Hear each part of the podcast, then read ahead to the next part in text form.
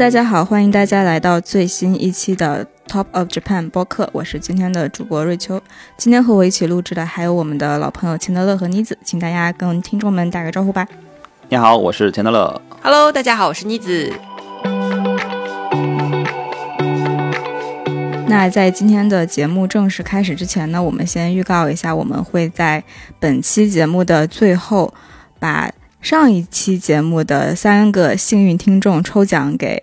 呃公布。所以呢，如果是上一期给我们留言的朋友，请一定记得听到最后，看看有没有你的这个幸运儿的幸运奖品。对，然后我们是首次在播客里面送出了我们的。呃，第一版的周边，然后也可以请大家期待一下。今天我们要聊的是一个很有独特性的旅行度假酒店集团——星野集团。那星野呢，相信很多听众朋友们也听说过，或者是住过他们家的酒店。那就想问问妮子，你有没有去呃住过一些星野集团下面的酒店？有没有感觉哪一家是比较给你留下印象深刻的？嗯、我住的不算多，也就是有耳闻，主要也是因为贵嘛。就是住了京都岚山的那个红星诺亚，红星诺亚我只住过这个，然后其他的可能有帮小伙伴去预定过，然后可能看了一些介绍之类的，呃，但是没有实际自己去住。还有就是今年去北海道的时候住的温泉酒店系列那个界的品牌的一个酒店，然后嗯，在东京有住过他们更城市旅行观光的那个 OMO 的这个系列。大概是这三个，其实每个也就体验了一个地方，嗯，但是留下来的印象是，呃，他们中间有一些里面摆的东西，呃，比如说他们的那个包袱夫、风吕夫是有连续的，但是其他的就，嗯，不是很能看得出来他们是一个集团或者什么的那个标志啊。当然，他每个房间里面会放一本小册子给你种草，就是他们整个。嗯，星野集团下面的各种各样的酒店会有一本小册子放在每个房间里面，那个是是让我觉得有连续感的。嗯，然后我我现在特别期待的是，他们现在一共是八家红西诺亚嘛，然后第九家是预定在二零二六年春天要开业的奈良监狱红西诺亚，就是把奈良以前的那个监狱改成了一个酒店。我就很好奇，非常有猎奇的心态，想知道这个东西会变成什么样子。你光看那个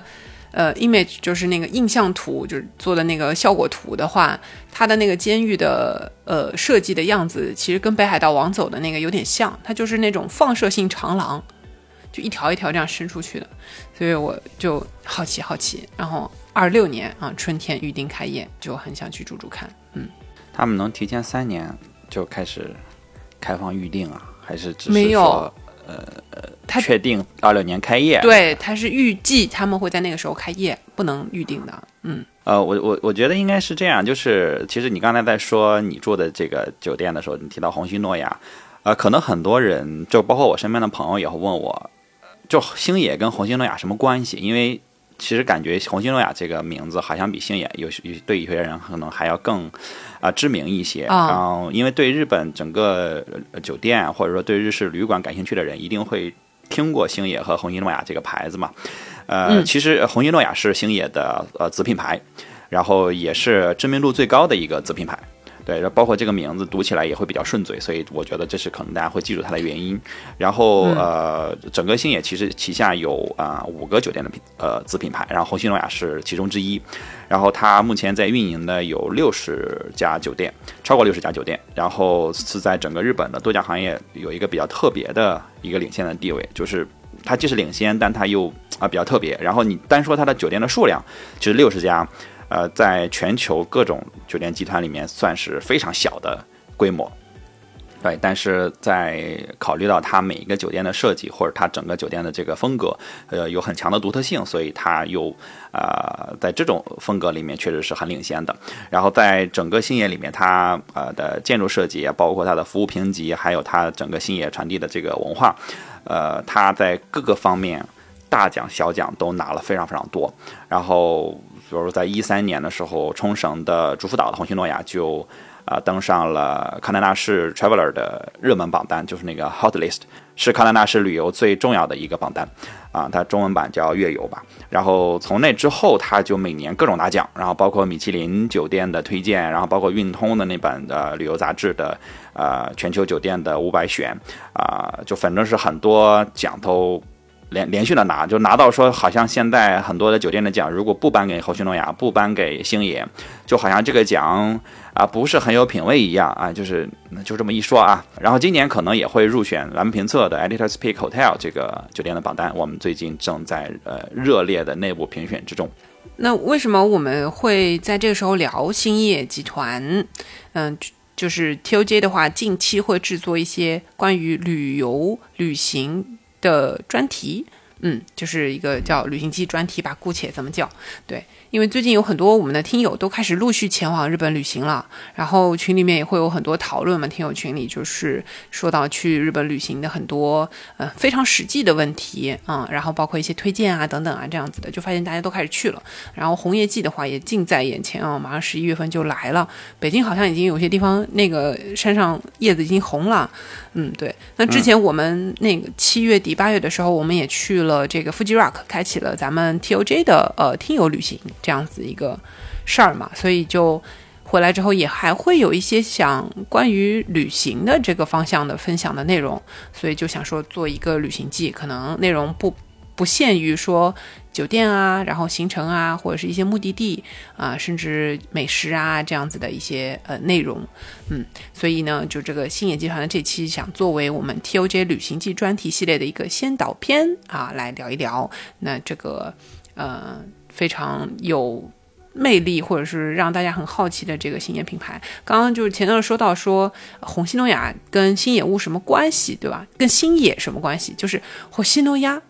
这个红星诺亚的日语发音写成汉字其实就是星野屋，或者是叫星星的房子都可以，就是有一个小的这个双关在里面啊。那直译成中文的音译就变成红西诺亚了，一个小知识。嗯嗯，有点像那个鸟屋和苏泰啊，对对对，有一点像。嗯嗯，这个故事告诉我们还是要学好语言语言。嗯，那接下来我们就聊聊星野的历史好了。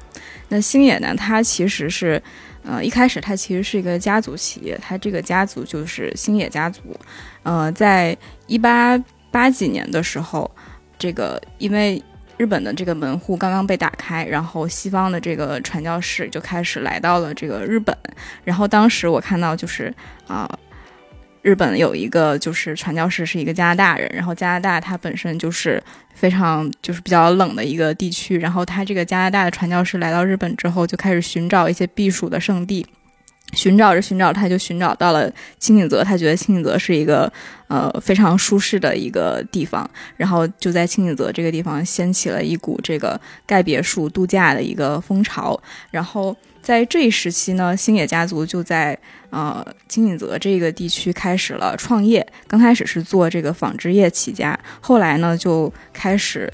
第二代的他们这个家主就开始买地，买地之后哇哇哇，发现这个地方有温泉，然后他们就开始做了这个家族旅馆。这个其实就是相当于是一个星野温泉旅馆的一个雏形。然后他们就在一九一四年的时候开始第一次就是正式的。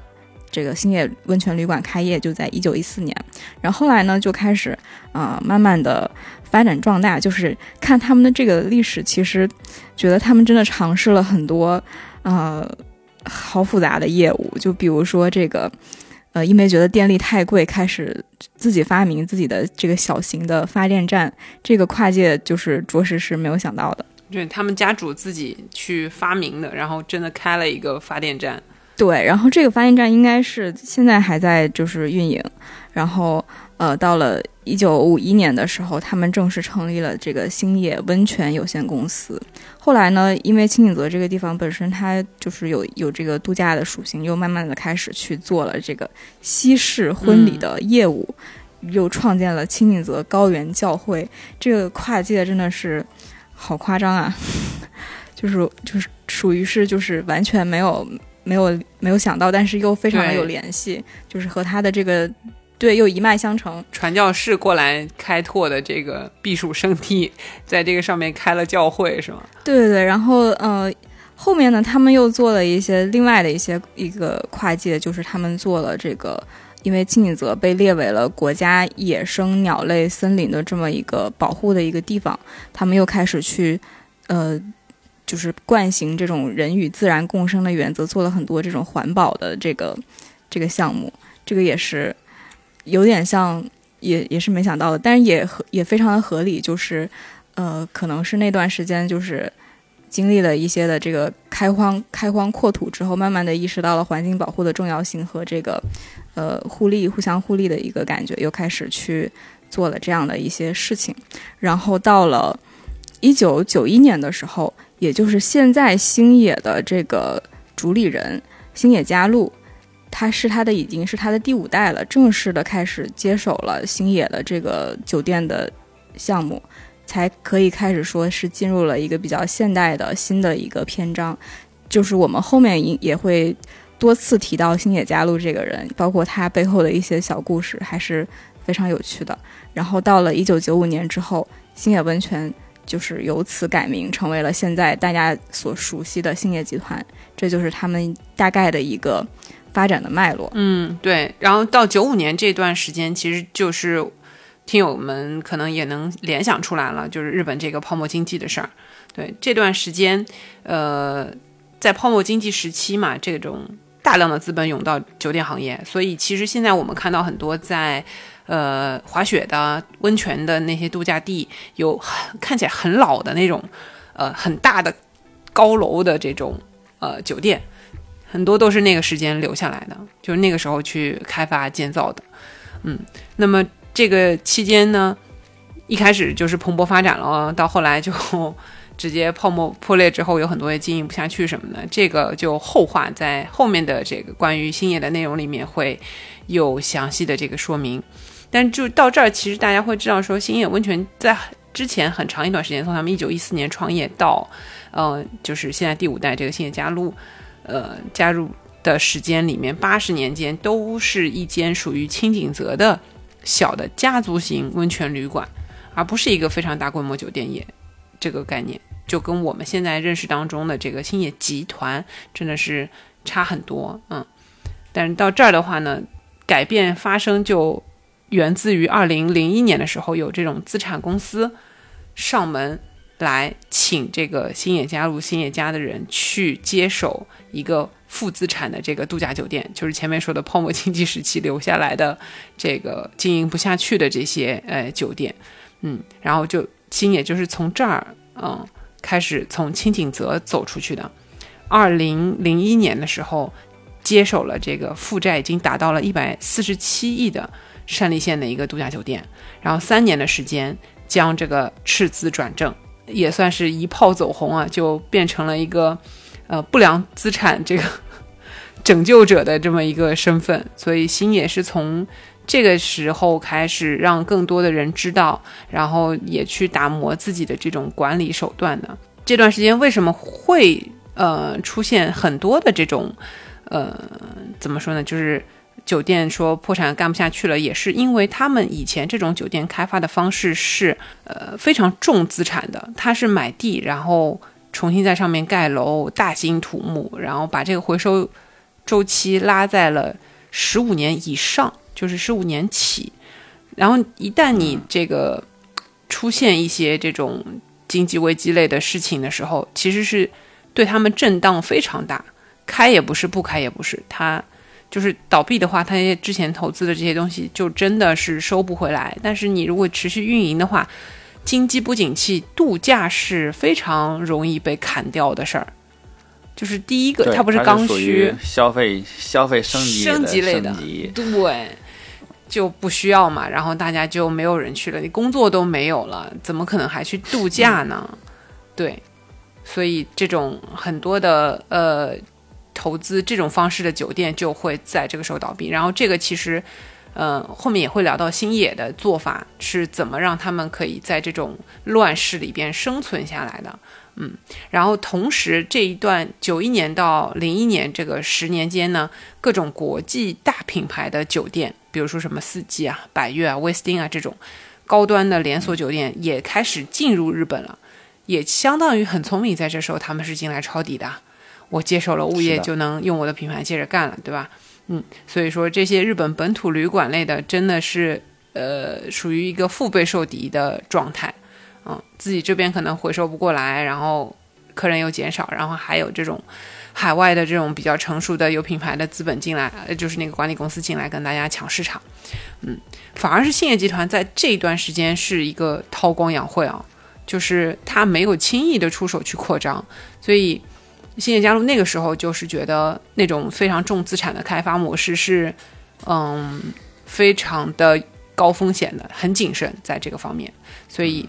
他只是在修炼内功，把自己家的这个产业很多的这个预备功夫做好，把管理的事情给呃革新好，把它从家族产业变成一个。呃，公司化的，然后更新的管理的这样的一个方式，所以大家看到他干得好嘛，你别人都不行，你还不错诶的这种情况，才会有刚才说，呃，遇到经营有困难的这种物业来找上门，请他们来管理的这个情况。嗯，所以后面呃，二零零六年的时候，NHK 有给星野加路拍一个叫做《Professional no Yugi》，这个怎么说呢？就是。行家本色吧，我们翻译这个纪录片叫做。然后这个里面给他的定位的 title 就是叫做度假村的重生承包人，所以就可见当时他到零六年已经接了多少烂摊子了，就包括什么东北部的这个奥斯的滑雪呃度假村，还有现在大家很知道的说星野号啊，在同麻木还有一个度假村，这个也是接手接来的，他是最佳接盘侠，对，真的是大接盘侠，嗯。这个让我想到，就是呃，其实那个那个那个年代，因为就是大家非常非常有信心嘛，就是所以就是他们敢把回报周期拉到十五年之上，但是后面泡沫爆了之后，这种回报周期很明显就是拿不回来，然后就就很很惨。其实就是让我想到疫情这几年，就是之前的几年，尤其是二零年、二一年，实际上也有很多人在日本。呃，去抄底这些呃家庭旅馆、温泉酒店，还有一些这种可能开不下去的大的度假村，我也有听到。我甚至我身边都有人去做这件事情。嗯，就是你刚刚在讲这个的时候，让我想到，嗯，确实，因为它是有周期性的嘛，就是每隔一段时间，大家就是会有这个信心超过事实可能的情况。呃，一八一九年整个出境游，尤其日本那种火爆的程度，其实。呃，我我现在都已经不太记得当时有多火爆了。就是我们就是，你看每周都有人在日本玩嘛，然后就大家去周末去玩，甚至就是两天也要去一趟日本玩。然后大家对日本就是整个，包括日本可能对日本人，呃，日本人可能对日本也是这种信心，这种旅行行业，至少旅行行业的信心是非常加上奥运会嘛，所以那个时候有，对对对，奥运会啊，然后世博会啊，然后很多。就是日本接下来要举办很多事情，所以也有很多人因为在一九年、一八年去囤那个东京的奥运会的那个房子，我就反正我至少我就有认识的人在做这件事情。在二零年的时候非常的惨，就是在只关心短期利益的这种事情上，就是跌这种大跟头是非常非常常见的啊，因为信心的这种爆棚啊。但是其实你真的能想要获得长期的价值的话，还是要看长期。还是要在什么时候出手，什么时候去做这件事情。你刚刚在讲星爷的时候，我就一直在想这个事儿，就是嗯嗯，做短期可能啊，可能当下可能会有收益，但是你大概率不会回回得手吧。呃，整个星野在短线上看，好像是在一个错误的时机去进入这个时间，就是啊，都都泡沫了，大家都不住度假了，你在这开度假村。但从长线上看，实际上他们确实就是一个抄底的行为，就是我在很低的时候去入局，然后我花的就是成本确实更低，但是我其实追求的是一个长期的回报。那这样看，我的成本确实要低非常非常多，然后我只要打出差异化来，呃，虽然大家会削减这个。度假的预算，但是这个事情终究你有一天你会重新开始回到度假，可能你也忍不了多久。就比如现在，呃，二二三年了，我们发现大家其实还是有这个度假的需求，只不过可能预算低了一些，或者说出去的频率少了一些。但你该去，你还是要去，因为我是一直坚定的认为旅行是刚需，就是你可以削减一些这个程度，但是你不可能完全取消掉这个事情。你完全取消掉的话，那你。你工作到底是为了什么呢？就是你赚那些钱，你你活着到底是为了什么呢？就是你完全如果说你的生活只是为了工作，呃，有一天你也会想明白，就是好像我的生活也不能只是为了工作。对，所以我是觉得旅行肯定还是一个嗯很刚需的一个一个一个需求，所以这样看星野确实是在做非常长期的事情，嗯，感慨一下。但你刚刚说到，就是说抄底是一个比较明智的事儿，我觉得这事儿也是有前提的，就其实不是你一个盲目的，呃，我在低位买进就一定可以说我能高位卖出的，因为正常常识来看，你接手的这个物业它已经有问题了。如果你没有那个对自己的能力的信心，或者你对这个行业的了解，你有自己的这一套手段去处理这个问题的话，你接到的也不过就是一个便宜的烂摊子。对对，所以其实总会更烂的。嗯，就是是他自己的度假酒店行业，然后怎么运营，他有自己的信心和一套自己的这个呃打法理念了以后，他才有信心说别人做不到的事儿我能做。如果真这么容易，那个度假酒店不会变成今天这个样子，就是变成不好的这个状态，对吧？所以他其实是呃，在这个里面找到了一套他的方法论和这个非常认真的这种工作的这个方式，才能让这件事儿变好。其实也是有很大的风险的。那。从他修炼内功的本事来看的话，你看他二零零五年的时候，对于自己的大本营这个青井泽进行改造，红西诺亚青井泽是在二零零五年的时候才完成的，然后是呃第一次用上了这个红西诺亚这个品牌，然后真的是一种厚积薄发，他们的这一波投资，这个项目三年就回本了，就人家的那种回收周期放到十五年，然后他的这种改造啊什么的，这个投下去三年就回本了。那可能因为是大本营啊，他的改造可能整个的一个花销没有那么的大。嗯，我觉得是他很清楚自己在做什么。我是觉得他这个整个的不光不光是抄底，包括他的这个从家族企业变成一个现代化的一个就是管理的一个企业，其实跟他的这个现在的这个董事长星野加路这个人其实有很大的关系，因为他正好是在那个时间节点回国，然后接手了。星野集团、星野的这个家族的这个事务，然后才在十几年的这么长的一个时间里面，用他的这个方法和思路去把星野变成了现在这个样子。相当于星野家路，他在接手星野集团的事务之后，其实推出了一系列的呃变革，包括在二零一零年的时候，星野集团提出了这个叫做 Master Band 的多品牌的战略。后来在二零一一年的时候，又推出了他旗下的界品牌和。日语叫做 Resonale 的品牌，也是他品牌旗下的就是新的酒店的这个业务。呃，还有一个比较重要的事情，就是在二零一三年的时候，他们开始去做的这个事情是兴业集团的房地产投资信托基金，就是相当于是一个 REITs。然后这个这个事情也相当于是把它的这个管理和就是管理运营和资本相当于是分开了，物业的所有的这个。呃，所有权、开发权和经营权都做了分开，这个其实应该是星野家路这一步非常非常非常重要的一个部分，也是他在后面遭受到就是二零二零年之后新冠疫情的冲击之下，仍然运营的很稳健的非常重要的一步。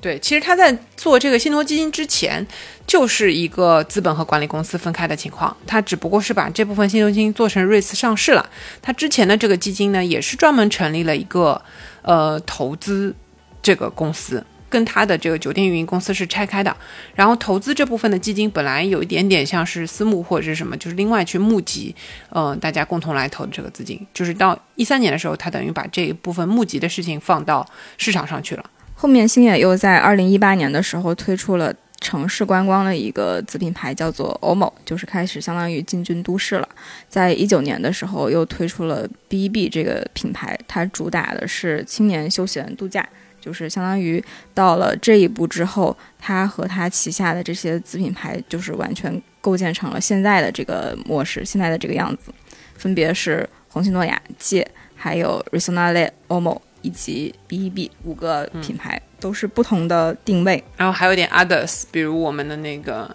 天台山家住，有一些其他的这种小的，好像就是叫什么温泉 hotel 的那种，他没有把它归到他的品牌里边，但是也是他们接手在干的。就我以以前我其实不太理解，就是说你一个集团公司为什么还会五个品牌之下还有 others 这种，然后看了他们的这个。捡漏和处理不良资产的历史就知道了，这也不是他们选的，就是人家都弄差不多了，然后半路那个领养的孩子。那么这些呃，刚刚瑞秋介绍的这个策略，包括他们等于说是顶层架构吧，就是说兴业集团的这个呃所有权、呃物业所有权、开发权、经营权分开的这种结构什么的，都是说到这个现任的董事长星野佳路他的一个，你可以说是创新，或者是说他手在他的任期内的一个改革的情况嘛。然后这位。董事长呢，就是嗯，个性上来说也很值得我，我是蛮敬佩的，就是看到他做的这样的一个事情，因为放到自己身上会觉得哇，真的听起来挺容易，其实很难。就是当你是被作为一个温泉旅馆继承人这样的身份生下来的时候，他是家里面的这个长男嘛，所以生下来就被认为是要去继承家业的。就这种少当少当家的这个状态，他可以这么心平气和的跟他的员工去平等的这样子的交流，我觉得这个是非常大的涵养功夫。嗯，这边我想分享一个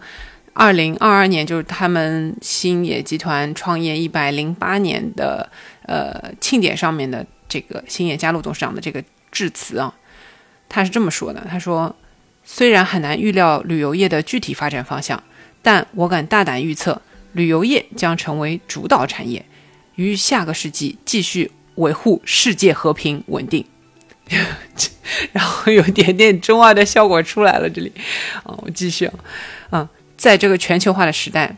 公众舆论拥有重要的影响力。以我个人己见，旅游业在某种程度上就影响公众对事物的观点及评论。嗯，简单来说，游览祖国能加深了解。及认识自国历史和文化特色，而到海外访问能体验不同文化的多样性。旅游能让您接触当地人并建立友谊。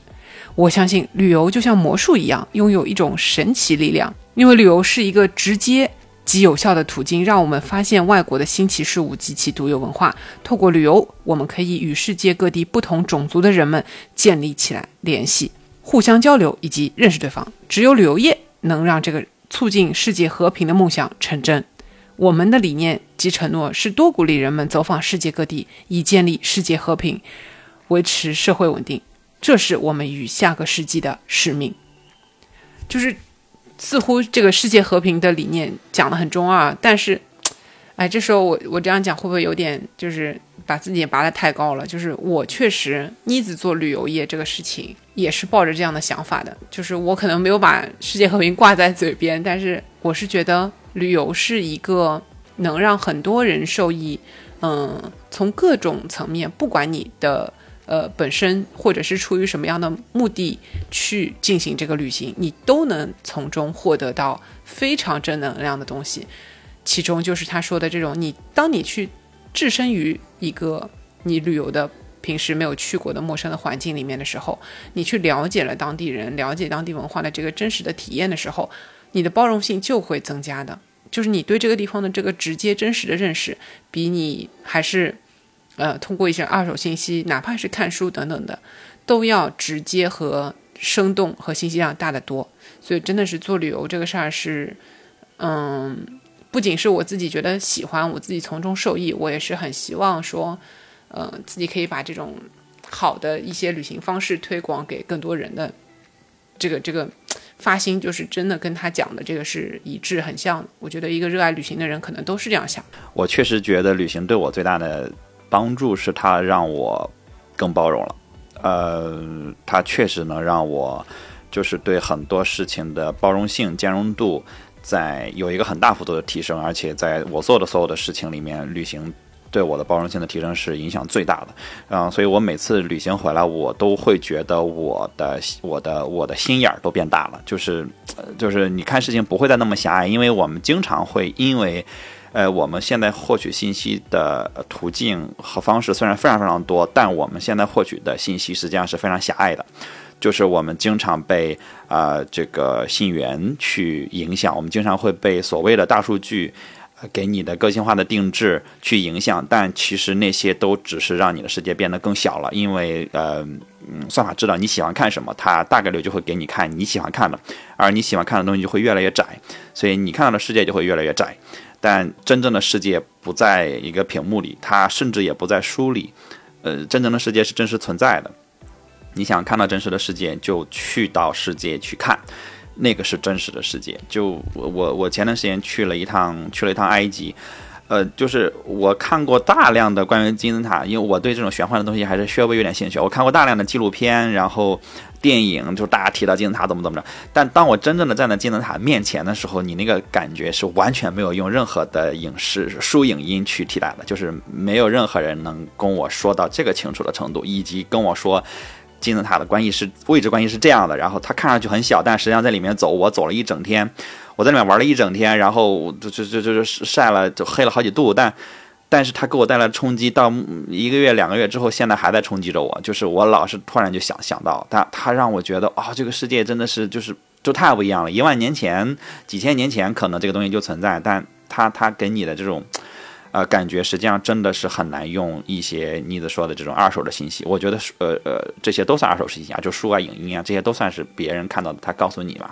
我觉得都都跟你自己去看性质完全的不一样。所以，我我会，我也我也坚定的认为，就是旅行一定是是刚需，就是是是不能停下来的，是不能停下来，还是要一直就是要走出去。刚需的前提就是，如果你是想要提升自己的话。不管是提升自己的意识、敞开度、包容性，这些都是反冲突的东西，就是它是冲突的另一面，它是一个呃让你自己变更平和、包容，然后提升意识或者对等等的方式。如果你是希望自己往这样的方向走的话，我觉得旅行是必需品。然后就说回到这个董事长啊，新野加路，就是我觉得他能说出这样的话，就是你可以看出来他这个人。嗯，在思考的和和在实践的东西是什么？然后关于董事长介绍他现在的这个互联网的页面的时候，会用到的标签是日本的实业家和翻译家，就是他应该翻译家对，应该也是呃翻译了很多这个著作的这样一个状况。嗯，所以为什么会翻译呢？就是因为他作为家里面的继承人的这个身份生下来的长男，从小是接受的比较国际化的精英教育。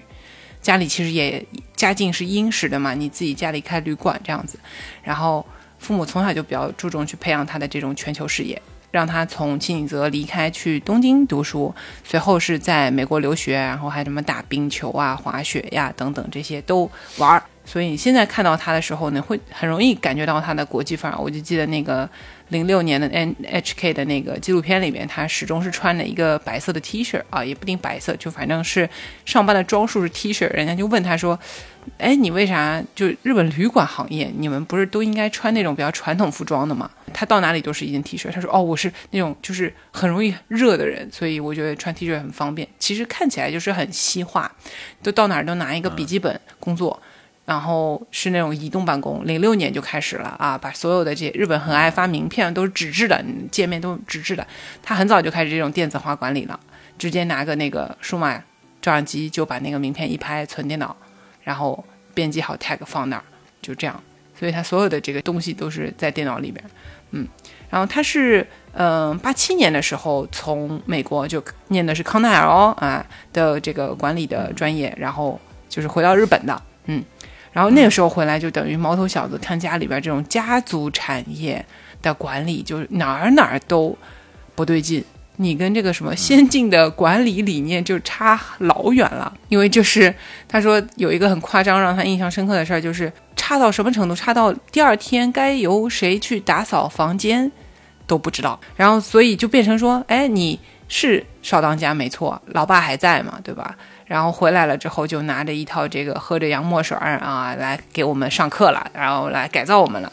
肯定是遇到很多不服嘛，就弹回来了。然后这些老老员工、老骨干跟他老爸都觉得你这毛头小子啥也不懂，我们这都干几十年了，对吧？你上来就这不行那不行，你懂啥？所以就很不顺利。然后在这个情况下，他老爸就建议他离开，就是觉得你现在还不是回来来改革旅馆的这个时候。就你还不行，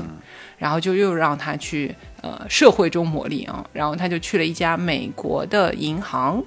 美国就是背景的这个银行在日本，然后专门去呃。管理回收那个时候投资的这种度假村的业务，因为本身他就是 cross 了嘛，就等于在这里他又获得了很多的这种金融方面的知识。就前面说到那种他的那个顶层设计这种，我觉得跟他在这段时间的这个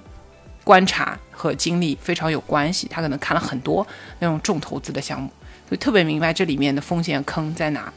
嗯。也是给他建立了一些人脉，说最后零一年的时候会有以前同事或者是在金融圈子里面认识的人来找他说，哦，这个资产不行了，你们要不要来管？就是都是每一步都没有白走的感觉，或者说他，呃，不管人到哪，他充分的把这一段的经历给利用好了，所以他是直到八七年是回国了，然后到九一年才又正式的回到了这个兴业的家族企业里边去，呃，这个工作。然后进行管理，然后这个之后就是自己率先啊，就是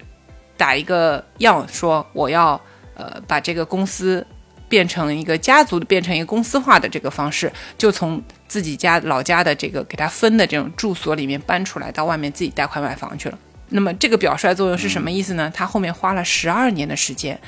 把跟家族有关的这些人全部都清理出来，就真正的变成了一个公司。然后集团的这样一个情况，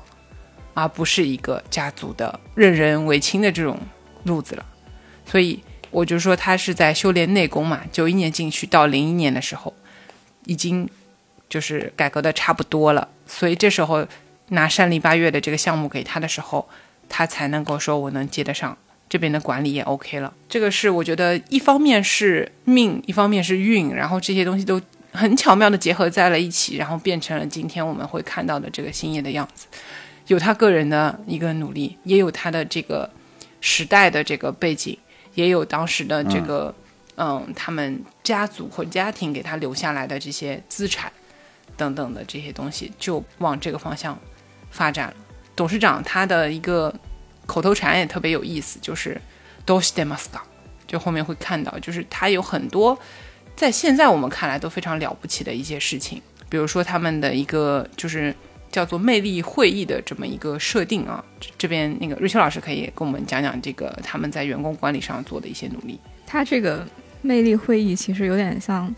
呃众筹新点子，然后大家一起来提建议，然后呃大家一起来改进，然后但是他其实呃都是相当于交给是最一线的工作人员来做这样的事情。也就是说，把大家召集在一起，去让一线的员工来提改进的意见。把这个，他就认为说，动员大家最好的方式就是把这些事情通通交给这些一线的员工。他们每年会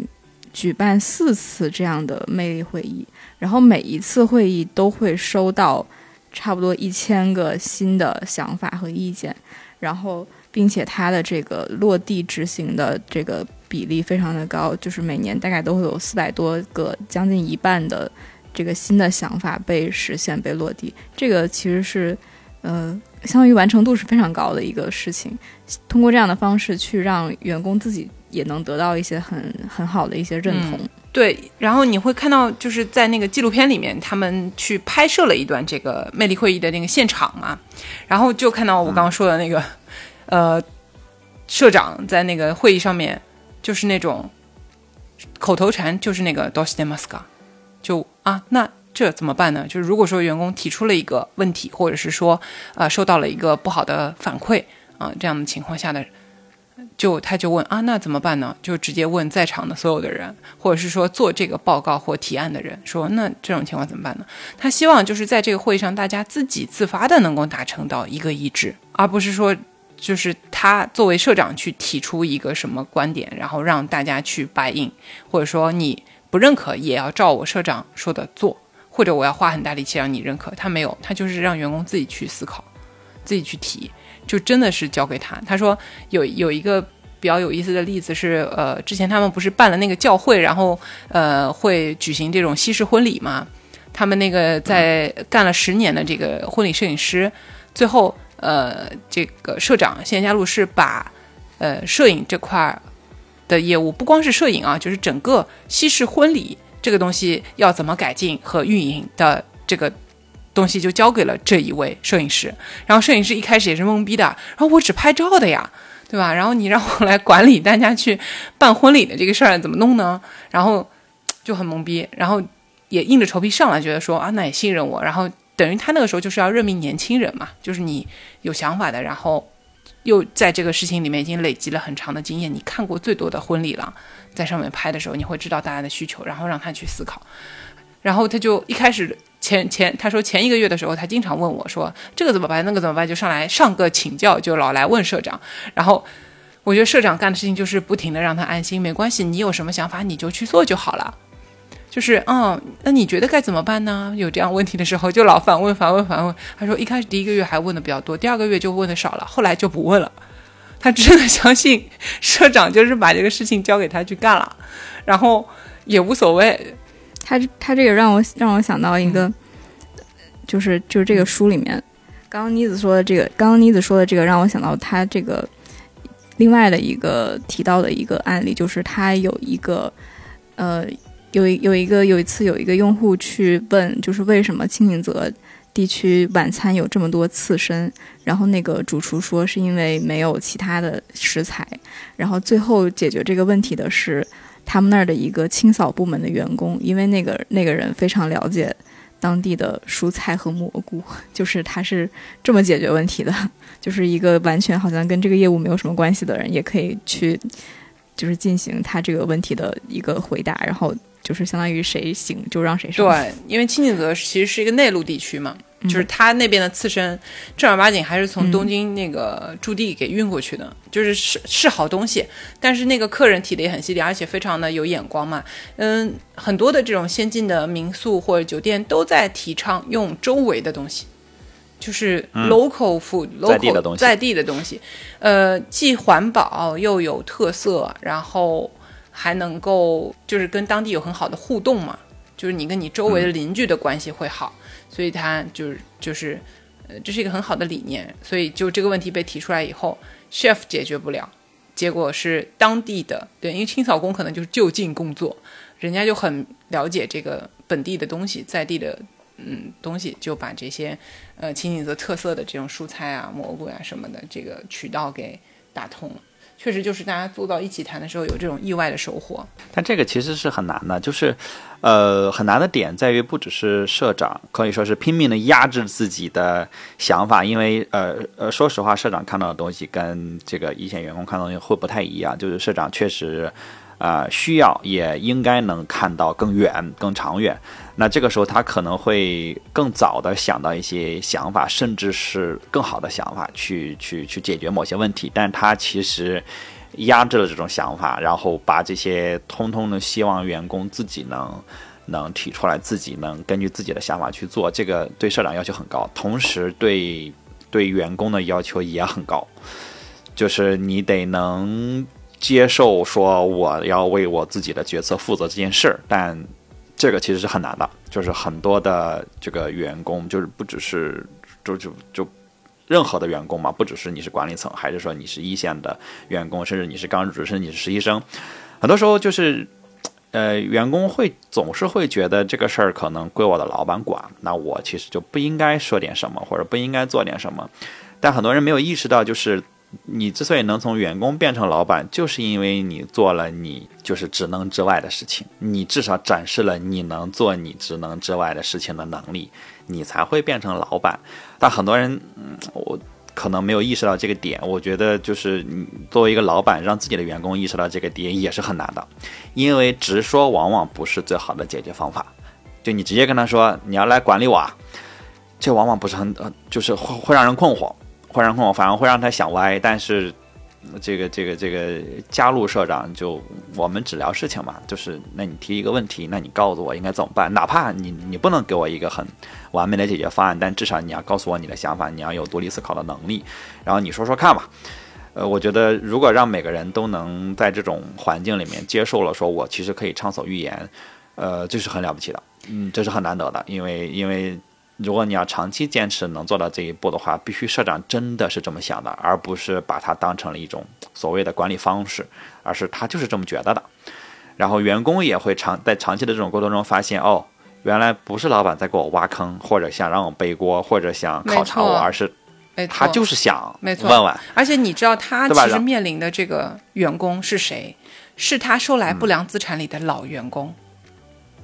就不是他自己的员工，他的挑战更大。他每天面对的都是一个已经在不良的这个状况下运营了一段时间的，大家都觉得，哎呀，我们是不是要不行了？这个新来的人是不是要把我们砍掉呀？这种疑云当中，他特别擅长去处理这种不安，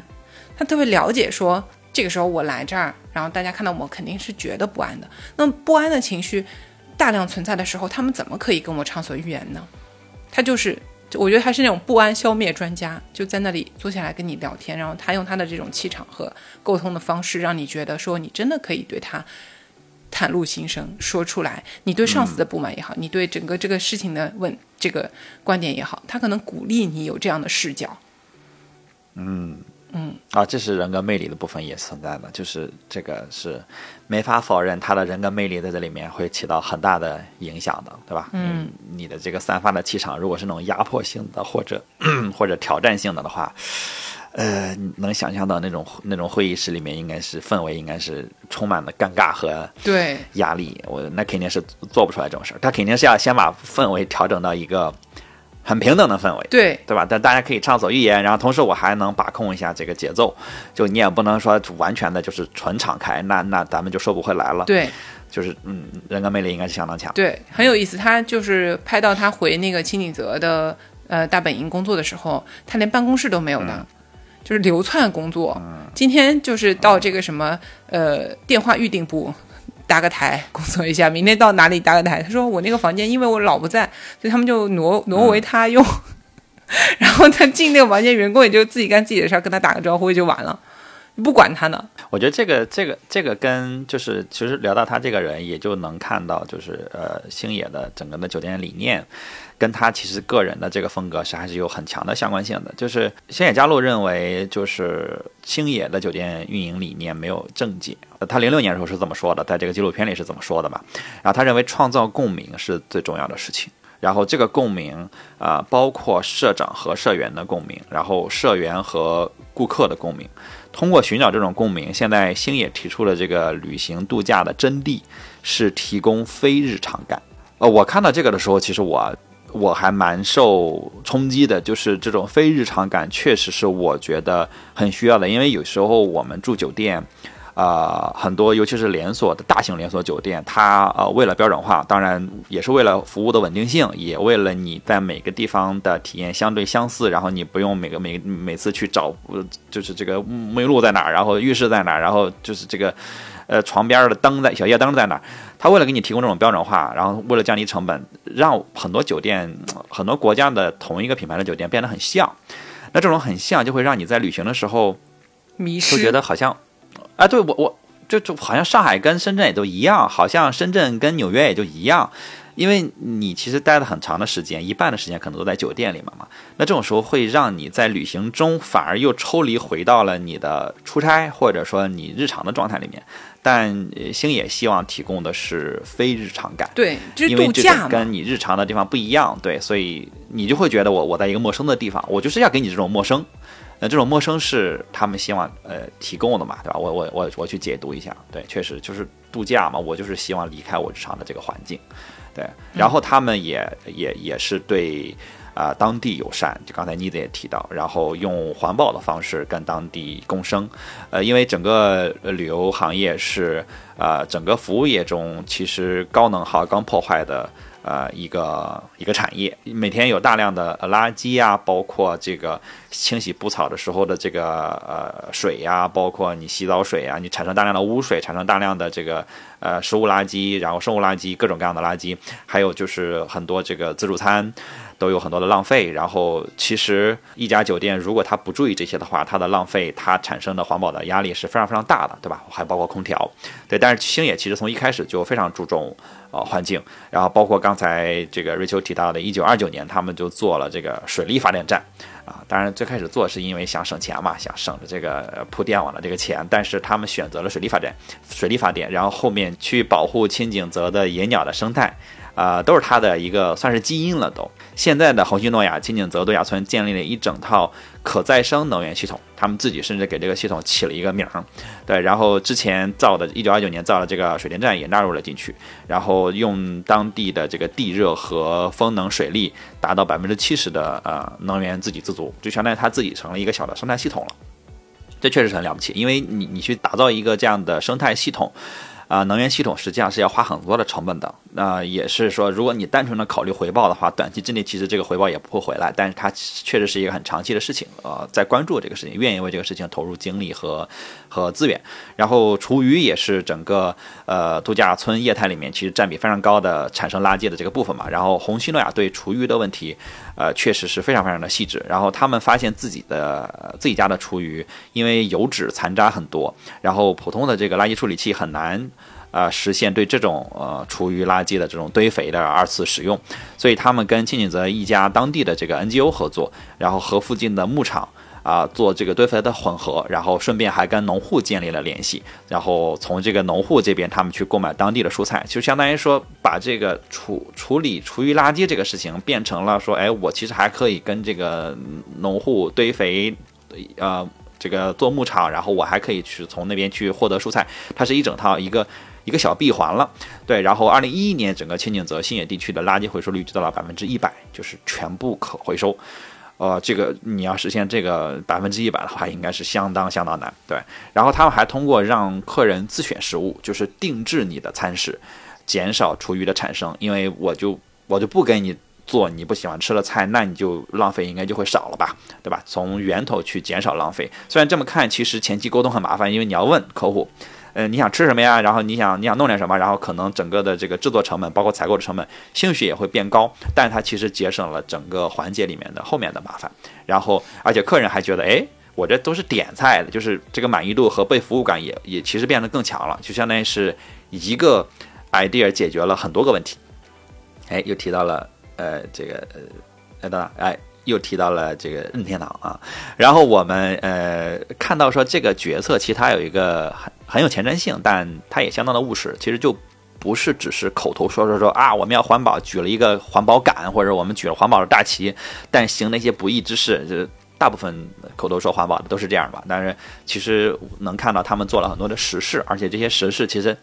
很难说清楚。啊，我就是你，你在你在宣传的时候，其实也很难说清楚，所以我会更觉得他们 确实就是想这么做，觉得，呃，从这个自身的价值感上以及。呃，责任感上，同时也是在考虑长期的商业利益。我觉得啊，商业价值的回报，我觉得他们这么做确实是实打实的，呃，基于一些长期的判断来去做。对，然后对这个碳排放、环境污染这些问题，他们都呃都知道，未来监管肯定会更严格。那他们如果能提前做，其实长期一定对他们自己也是好事，而且也会吸引其实呃更重视环保或者说更重视这些理念的客人，因为星野其实整个的。呃，它的这个它的定位也好，或者它的价格，其实也是筛选了一些客人，而相对应的这些客人，其实也本身也会是更重视这些呃环保理念的这些客人，所以我觉得也是一个很好的，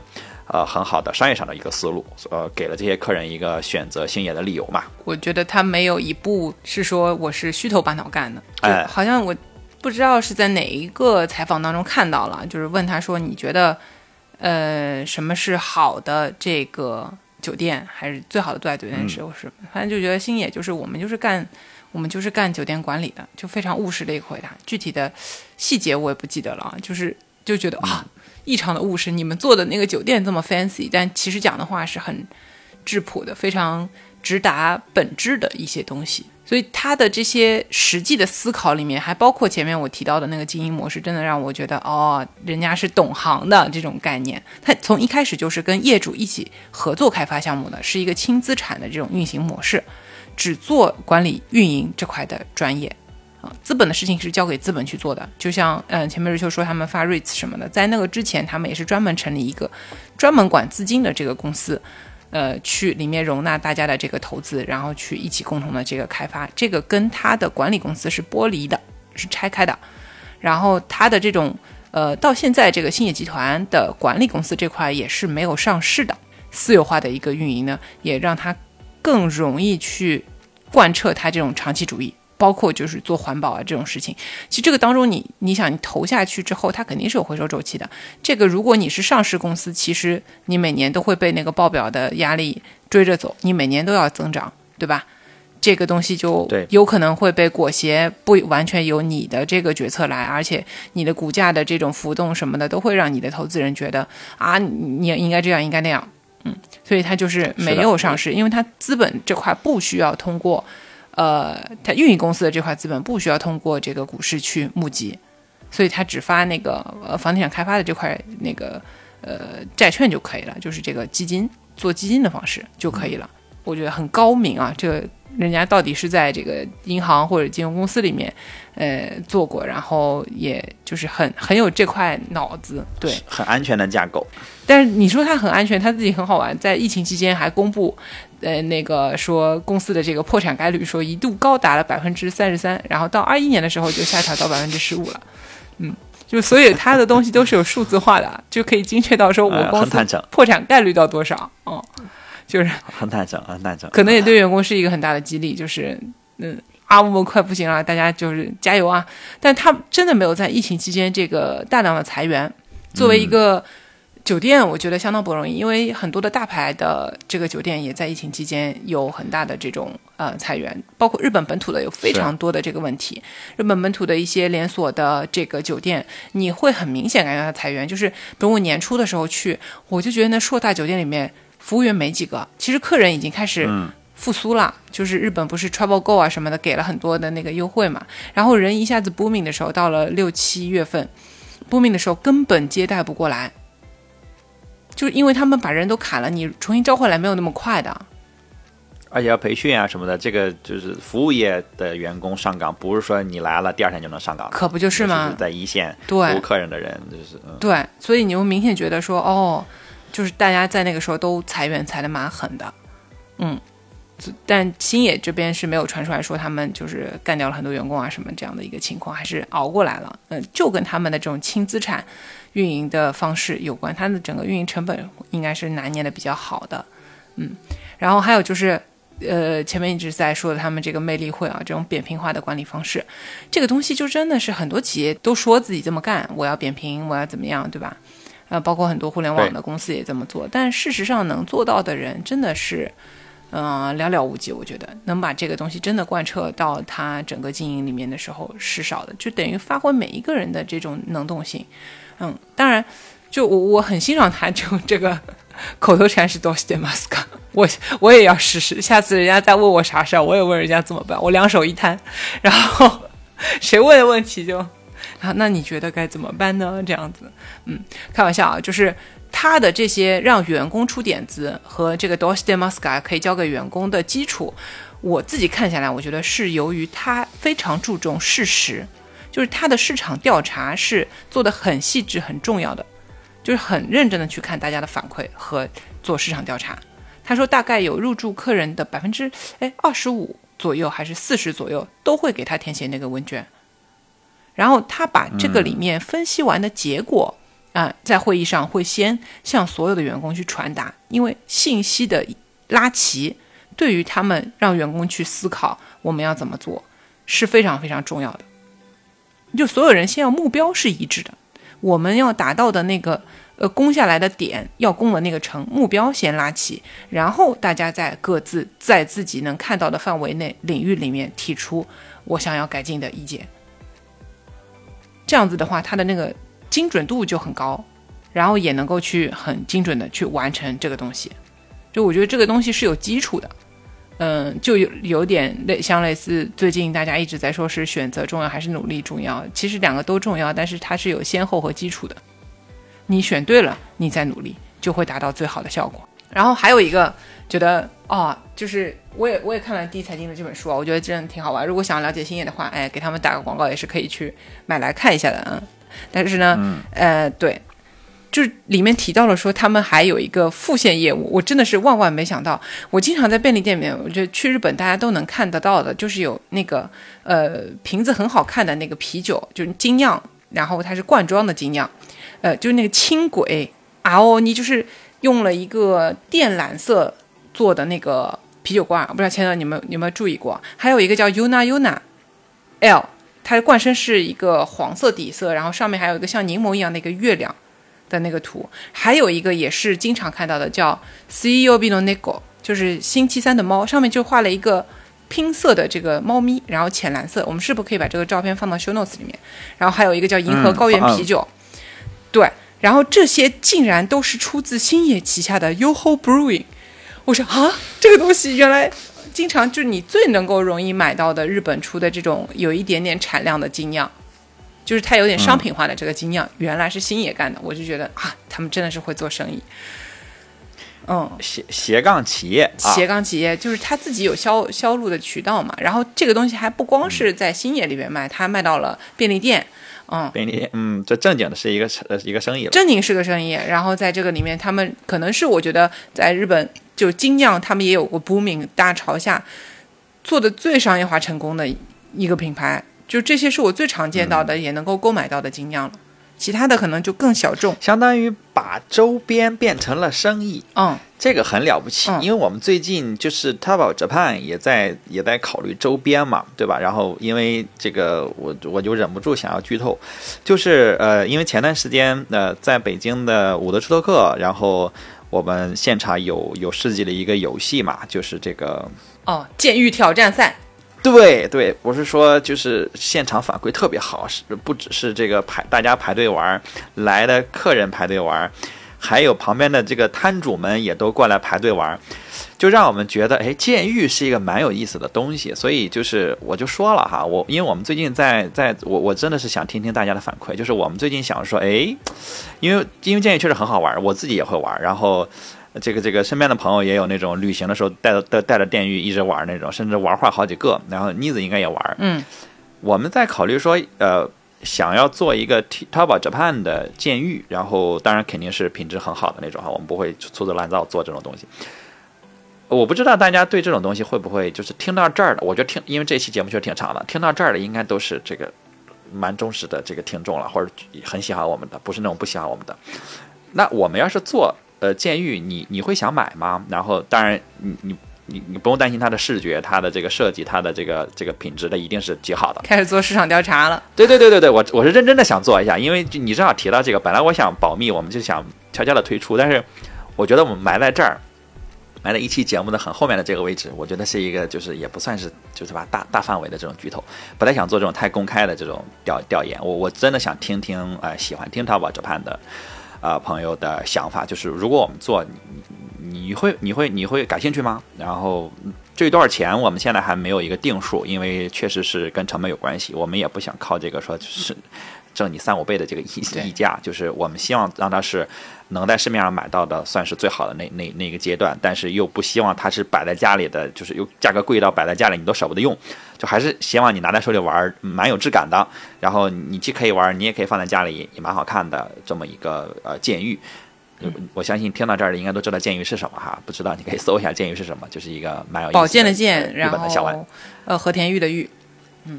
对对，就是日本的一个传统的呃玩具。对吧？呃，算是竞技类的玩具啊，你可以玩，你也可以拿它来竞技。对，然后我就这么插这么一嘴哈，因为看着这个，看着看着星野把这个做成了生意，让我真的是，因为我们也就是淘宝折判也，嗯，虽然我们节目都不收钱，但是我们也一直希望淘宝折判有他自己的。啊，商业上的价值和模式，然后呃，当然我们也可能会跟品牌合作去做一些联联名的定制的节目，或者说一些线下的东西。但我们也想说，呃，纯粹的靠淘宝这盘自己的内容，看能不能吸引一些呃认可我们的人，或者说就是喜欢日本文化的朋友，跟我们一起去对一起玩，然后给到我们一些商业上的，我们也从中获得一些商业上的回报。就因为毕竟我们经常的拆解很多的商业品牌，我们也希望找到自己的一个。一个长期的自己能把控，哪天我们能被拆吗？就成功了。对对对对，哪天谁拆一下我们，真的是就了不起了。我我有时候在小红书上看到谁推荐我们，甚至把我们写到本子上，写我们这个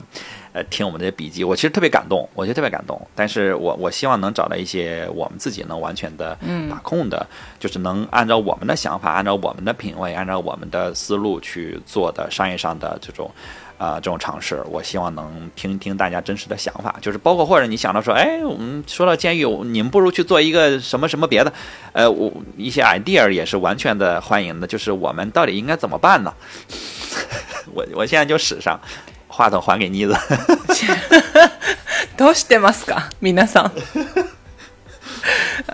啊，刚刚说到那个联名啊，还的还给我的这个，就是呃，想到了红星诺亚这边。 给东京员工的，呃，工作服是由京都的这个 SOSO，呃，设计的一个叫做李胜的一种，呃，设计的风格，就是以前他们喜欢说把外面和服的外面做的很素，然后里边翻开全是那种很浮夸的那种，呃，fancy 的。那个花，很厉害，就是一种非常非常含蓄的这种价值观，对，就是让这个中东，嗯。李李胜，就是京都的 SOSO，呃，可能也有买过的小伙伴啊。他们家出那种特别可爱的分趾袜，然后还有那个呃那种鞋，就分趾鞋。嗯，他们家是一个把传统服装变成呃这个现代呃比较能穿的这个。日常服装的一个品牌在京都，我自己也很喜欢，在那个小街上有好几家连着他们的这个店，嗯，男男装、女装，然后鞋子、袜子这种都有啊。如果去京都旅行的话呢，是可以去看看，嗯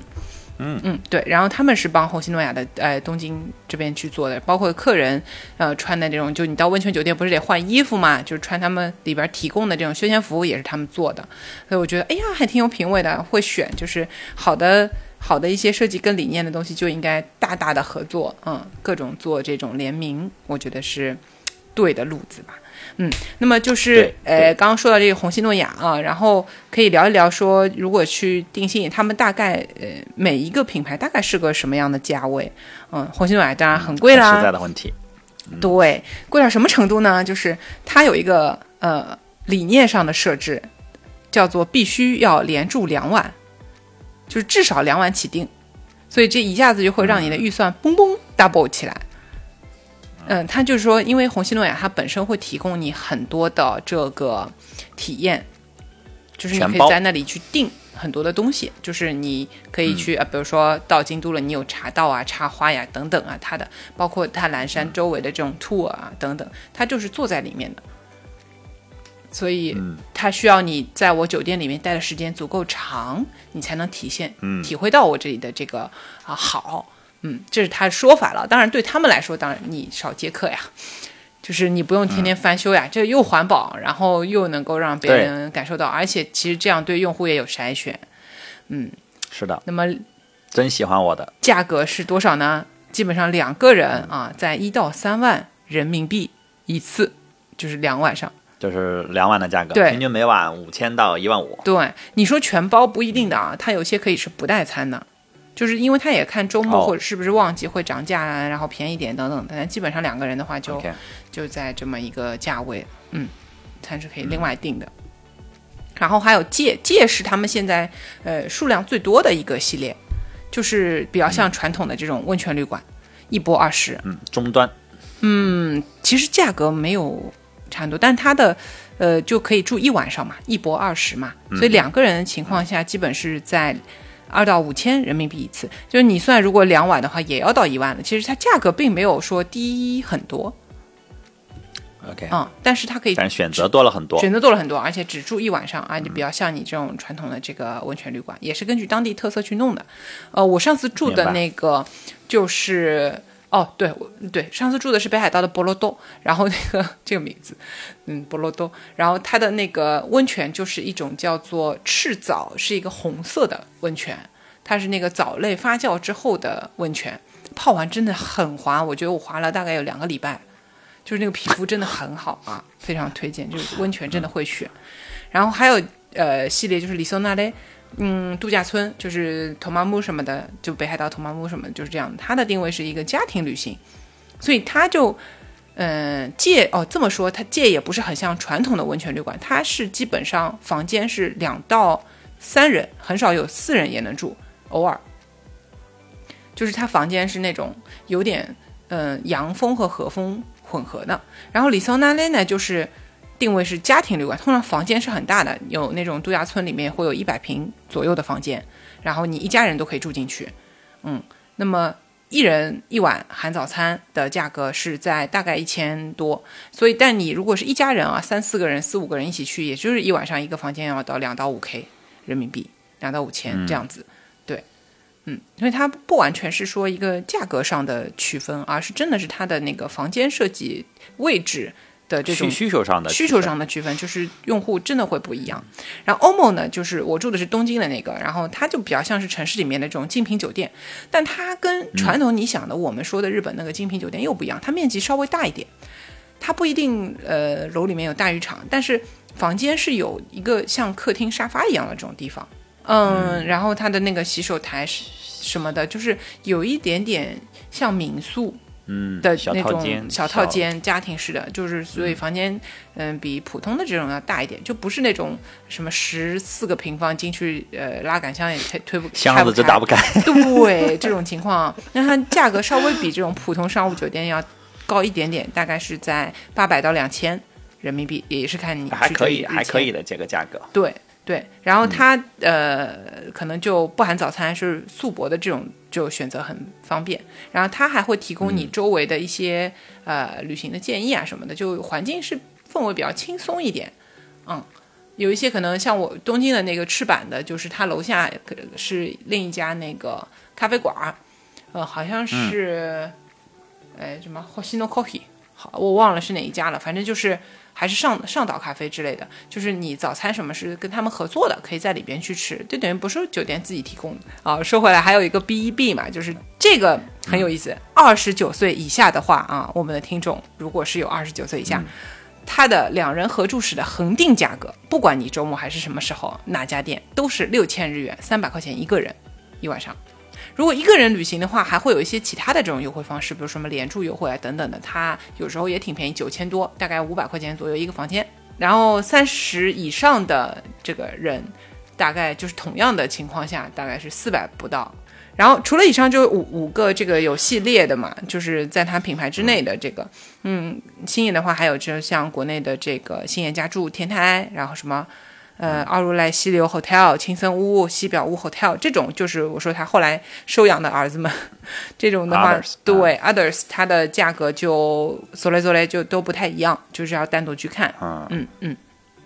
我好像翻了一下那个家住，就是天台山的这个，反正十月份还都是有房的，还挺空的。那房间挺大，然后一晚上大概在五 K 左右人民币。星野这个家住天台山，我呃在蓝纹评测也可以订。然后我们之前呃呃呃正经的，就是去体验过这家酒店，然后发了一个酒店 report，然后这个呃也也可以在蓝评测订。然后星野的其他酒店也可以，当然也可以在这儿订，也可以在蓝莓评测的公众号订。然后我们跟他们其实就是一直有有一些有一些连接。然后反正住过天台山的朋友都还觉得蛮有蛮有趣的，因为本身天台山这个地方是一个挺有意思的。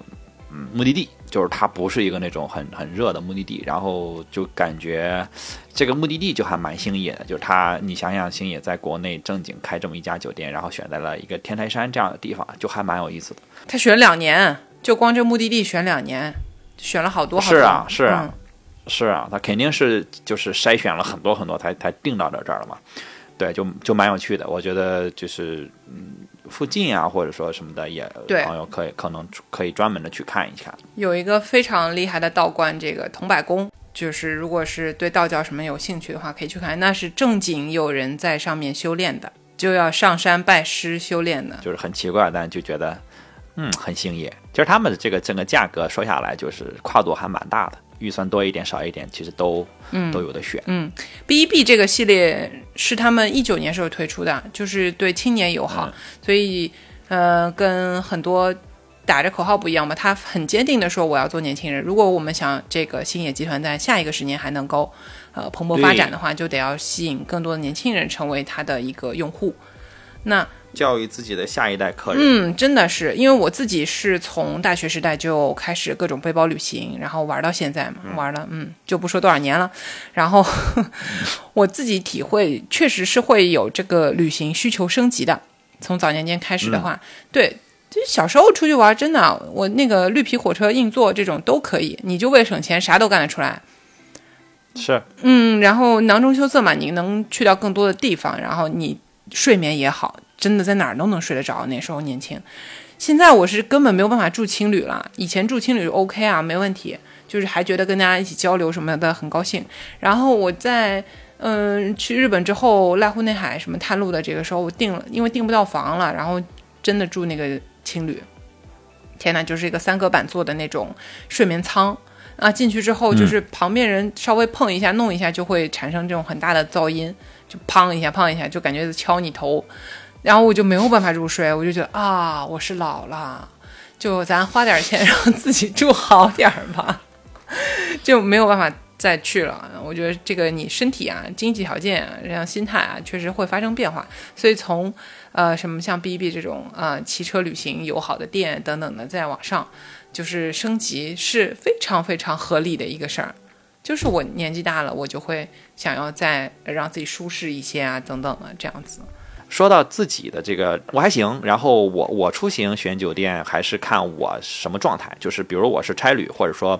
去大城市，那我还是优先会选我的常旅客酒店，就是因为我是几家酒店的常旅客嘛，我还在玩这个，呃，优先选万豪。啊，然后而且有万豪的城市会让我对这个城市有一个很明显的初始印象分的加分，就是在我出差的时候，我会觉得嗯，一个正经的城市，对，就是括弧啊，就是双引号，对，然后其他的话，我是我一个人的话，我还是会就是不去选度假酒店，因为我觉得度假酒店那个空间不是给我一个人用的，我我我总是喜欢住小一点的酒店，比如小型的城市精品。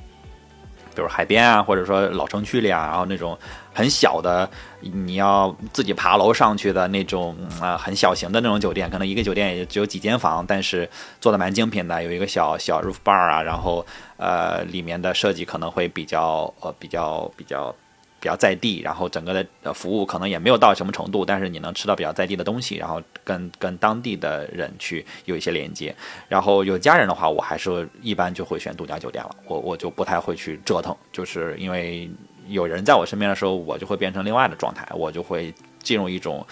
主动的，就是把自己的需求往后退一步的这种状，这这种这种人，我是这样的，就是我会更倾向于跟我一起的人的体验的感受，所以我就会一步到位选度假酒店。我觉得这样的话是对我来讲是最省心的，我也觉得最我最舒服。对，然后当然，但我我我几乎没有跟朋友一起旅行过，我我朋友也很少，我也不喜欢跟朋友一起旅行。我如果能让我选所有的旅行，我都希望自己一个人。这是我最舒服的状态，因为我我能完全跟着我的想法走，而且我也是那种选了酒店我不会乱换的那种，就是比如去一个地方就住这个酒店，那就一直住这个酒店，住个十天、二十天、三十天，哪怕是青旅，对，只是只是现在可能住青旅，我我多了一个担心，就是我原来不担心的，我原来不担心这个安全的问题，就是我的东西的安全的问题。就人的安全问题，我倒是不担心。但我现在住青旅，我有这么一个困扰。我其实我这次住青旅的时候，我发现这个困扰会一直困扰着我，困扰着我说我在青旅，我什么都不想留下，我就是我要不都背着吧。就是，但是我也不能说把行李都背着呀。就是，但是这个会在我一整天离开青旅的那一整个白天里，会一直困扰我。那个我确实安全感，我的安全感下降了。也可能是原来我不会背什么值钱的东西，现在你比如电脑，我就想。我靠！我电脑 iPad 在在青旅，哎呦，不会有人把我那小箱给我撬开了吧？哎呦，我电脑丢了可怎么办？我会一直惦记这个事儿，这个确实是给我带来了一个就全新的困扰，就是我我目前面临的。瑞秋老师说说你你你你怎么选酒店？跟你其实有一有一点比较相似的地方，就城市或者出差，我基本上就都是随便，就是。无所谓，其实这个这个这种时候最重要的其实是交通方便，其实对我来说是最重要的。然后其他如果是休假的话，就是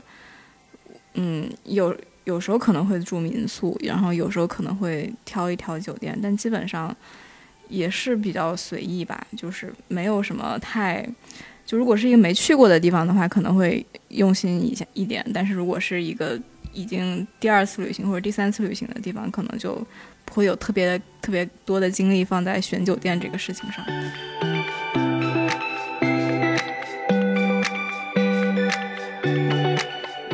我们上一期结束的时候，打算送出三个我们的最新制作的大礼包，然后我们让每一个主播都挑选了一位，妮子先来公布一下他选择的中奖观众吧。好的，好的，我就是看到了这位小和平哥听友啊的一个分享，然后点赞也非常高啊，是本期最高八十个点赞，很长的一段分享，特别有意思。我念一下，就是萨利亚有些时候是救命的存在啊。疫情的后期的时候，我们家去提车，然后不出意外的提不到车，然后周围也没有看见能吃饭的地方了。然后走过一片鬼都没有一个的广场后，进了旁边一个鬼都没有一个的商场，到了顶楼鬼都没有一个的走廊里，竟然发现了一家顾客爆满的萨莉亚，就是这么神奇。这个分享，嗯啊，非常的有临场感啊，就是很有意思，所以我选他。很会写。嗯，吕修老师呢？我选的这位听众是叫做 Deep Plus，然后他的留言是，他说他是一九年的蓝莓老粉，一九年已经嗯，然后他说他一九年一九年确实也也算老粉了一九年，离现在已也经算老粉有五年了。对对对，当时记得是给俺儿子找宠物医疗险相关信息挖到的宝藏。我为什么选这条留言呢？因为这篇文章是我写的，呵呵。然后他说，自从关注了我们之后，就开始每年哐哐刷。然后不过他只是阅读不起眼的小透明，还没有留过言。觉得我们的测评内容真的非常棒，非常有帮助，非常的有意义。然后也谢谢这位听众，欢迎私信蓝莓酱去领取你的奖品。啊，好，到我了啊！然后有请钱德勒，嗯，我要选海淀区食品监督员这一位。这位听友说，我就直接读一下他的留言哈。他说，有人说不太喜欢主播们偶尔的沉默和接不住话，但我恰恰被这点打动。喜欢你们有时聊着聊着就安静了，感觉很放松，好像发发呆也是可以的。有时候听一些内容、观点、干货满满的播客会很累，错过了什么信息还得往前倒。哎，不想要时间一直被填满。大家喜好不同嘛，听 TOJ 会让我觉得平静的幸福。呃，这个我看了非常感动。我因为因为其实经常也不是经常吧，偶尔会有这个这个听友留言说，哎呀，你们就是有些地方没接住，或者尬住了，或者卡住了。其实有些时候确实真的是卡住了，就是因为我们做播客嘛，然后我们也不是所谓的这个这个专业的播音员或者怎样。呃，我们会有大纲，我们每期就是大纲，就比如刚刚录的这一期星野大纲，可能得有个三四千字啊，不止。但我们啊，都五千是不是？你看，对，妮子写的，你自己你自己最知道，要写很久的，这样的大纲是要写很久的，因为我们不想说就是空着脑子来跟大家聊，然后呢，所以我们希望做很充分的准备，啊、啊，但是我们又不希望说我们做了写了大纲，写了很完整的这个框架之后对着读，因为我们觉得对着读是很傻，就是而且也也不尊重播客。啊，也不尊重我们的听友，我们希望有自己的一些想法，所以没有要 diss 着我们就逐字稿的意思，逐字稿也是真的好好的用这种呃说话的语言写出来的。有些主播喜欢那个方式，我我不 diss，我不 diss，这是钱德勒的观点。啊啊啊！对对对，我我是我我我非常我非常反感啊！我非常反感，我觉得我觉得是对播客这种形式的呃，是对音呃就是播客或者播客听众的不尊重。你你你写逐字稿，你你你干嘛呢？对我我我很反感，对我我也不不不去嗯，就是这种遮掩我自己的想法啊，就是对，然后但是就是有些时候我们确实会在这个录的过程中想说，哎呦。这儿好像有点、有点、有点接不上，或者逻辑上可能会有些问题，所以我们就会停下来去想一想。呃，有时候我们会在后期把这个想一想切掉，有时候就会留着啊、因为我们也不是想要做啊、精美的这个这个后期，因为不要完美，希望我们的表达是对对对，希望我们表达是自然的嘛，希望它是一个更像是一个大家在探讨一个事情啊、但又又又不是说那种纯聊天啊，纯聊天我也我也就是不太行，因为我觉得空脑子聊，呃，我我很擅长啊，我很擅长打岔，但是。我觉得我们毕竟还是在讲一些我们尊重的、我们喜欢的品牌，所以，呃，就是做一个平衡吧。对，所以就是我我觉得就是大家的反馈我们都都都接受、都听着。那我我我不会 diss 任何的反馈。我觉得如果你去 diss 你自己的听众，完全是跟自己过不去。那那图啥呢？对吧？但是就是这一位听众说能从我们的这个里面，因为我们确实没有希望说靠沉默和故意的接不住。来传递某一种东西，呃，情绪。但是如果你在这里面听到了一些，呃，甚至到平静的幸福，我觉得真的让我觉得我们做这个事情会有很，很就是价值感，确实是蛮蛮重的。就是你在你听到了一些你想要的，或者说你需要的，或者说额外的收获，我就就这个让我非常感动。对，然后呃，倒不是希望每个人都能听到这些，但是觉得有人在在乎我们做的东西啊，这个是做内容的人其实很需要的啊，但是你又没有办法去要求，对，所以就是又又说多了一点，然后这种时候总是不会卡住，对吧？我们总是在聊正经的东西的时候卡住，所以就是。请多包容吧，啊，就这么个情况。对我们就是这个，虽然也在进步，但是情况就是这么个情况。对我很脆弱的，你很脆弱。嗯，不喜欢听不了这个是吧？我不不不喜欢听，就是大家的太多的负面评价，那个东西对我不是激励，会打击到我。所以就是，如果你要 diss 我们，你手下留情，就划走就好了，不要给我留言，让我做做缩头。好好好，对，不要留言。我我我完全我完全支持。这样我们以后都不会再看评论区了。我我我也支持妮子的这个想法，我也不喜欢看负面的评论，没有人喜欢看负面的评论。对，然后这样不会激励到我。但是如果我我我们讲的东西让你觉得呃你不喜欢，你划走就好了。你讲一些那些什么啊你们怎么这样，你们怎么那样的东西不会激励到我的，只会 打击到别人。我觉得倒不只是不激励到你，其实任何的都是就是可能都是激励不到，而且短时间看上去确实会。啊，你说不爽吧，肯定会是不爽的。但是我觉得这就是很真实的想法，就是不爽。然后不爽的话，他就会给人一个，不是当下不爽，你偶尔可能会想起来这件事情。多谢支持，谢谢大家。然后我们旅行记的这个内容也会上来的，大家可以期待我们在旅行记做的这个内容。因为说实话，Top Japan 的所有的主播都是做旅行出身的，都是旅游行业的。可以说是老兵，我肯定是了。对，然后但是我们对旅行确实有很多，就是蛮深的感情，不只是出去玩儿这个感情，还是还有对这个行业也会有些感情。所以我们希望用几期节目做一个做一些个做一个专题，但是具体几期我们没想好，也可能会长期的去更新，做一个旅行的专题，让大家看看我们对旅行这个事情真实的想法，对吧？因为现在确实是开放了，然后呃呃，我们听友也会去，然后我们自己也会去，然后每次去。呃，不只是日本啊，我觉得也不一定，我们只只会去聊日本的旅行，也可能在别的地方看到日本品牌，或者看到某一个国家很像日本，maybe 拿出来聊一聊也不好说。嗯，对。但是旅行这件事情，我我觉得是很正向的，是很能给人很多的激励和正向的能量的。呃，我们希望拿出来跟大家去多多探讨一下，然后呃，争取在这里面也不是说纯探讨，也希望有一些呃干货啊，或者说呃比较比较真实的这种内容。呈现在里面，然后给给能有一些帮助吧，对，能有一些价值的传递，对，大概大概是这么想的，所以呃，嗯，希望大家保持期待，给我们多一些正反馈，激励一下我们。那我们本期节目就到这里，如果想要加入我们的听友群，欢迎大家添加蓝莓酱的微信，蓝莓 T E S T E R，备注 T O J，然后我们就会邀请你进群和我们一起玩耍啦。那我们下期节目再见。拜拜，拜拜，大家拜拜。